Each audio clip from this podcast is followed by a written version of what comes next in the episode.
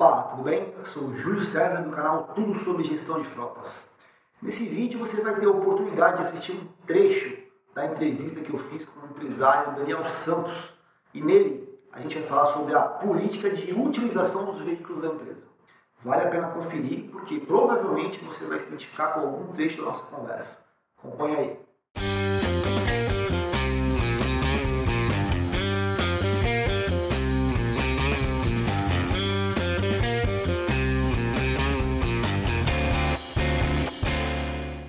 Momento agora, quando você está aqui comigo, é certeza que a CNH dele tá em dia, tá válida, tá certinha para dirigir? não, você da minha, a minha em tá. setembro tá. agora. Perfeito. Porque fica a minha, dele não sei. Não, perfeito. Tem algum documento que ele assinou se responsabilizando pelo veículo, pelas coisas que acontecerem ali? Não. Não, entrega a chave. Eu acredito que é para que as pessoas fazem isso aí. Fechou. Fechou.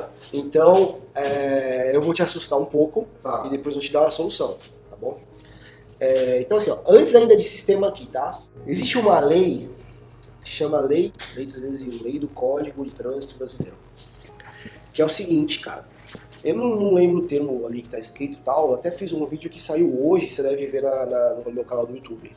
O dono do veículo, ele é responsável por qualquer merda que acontecer com o veículo. Qualquer um. Tá, qualquer tipo de acidente. Então, eu já vou já radicalizar já para tu entender. Esse cara, ele tá alcoolizado e atropela uma pessoa com o seu veículo. Você vai responder junto com ele, no mesmo nível. No mesmo nível. Agora vamos. Isso é lei, tá? Isso tem jurisprudência, tem um monte de casos na internet, aí é absurdo que as empresas muitas vezes não se atentam a isso, porque, como eu falei, cara, teu foco é distribuir sorvete, né? Não é obrigado a saber de uhum. algumas coisas. E a gente tá aqui por orientar.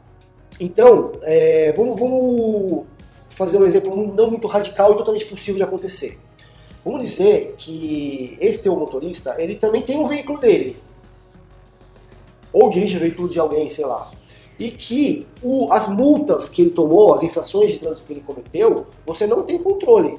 Você sabe o quê? Aquelas que chegam para você, que ele tomou com o seu carro. Sim. Mas a que ele tomou com o veículo particular dele, você não sabe. Não sei. E a CNH é uma só. Sim, se ele perder a carteira, eu vou saber. Se ele perder a carteira, e você se ele me contar, eu vou saber. E muitas vezes nem ele sabe. Perfeito. E 20 pontos, para quem dirige todo dia, é muito fácil de atingir. Tá. E aí, o que, que acontece?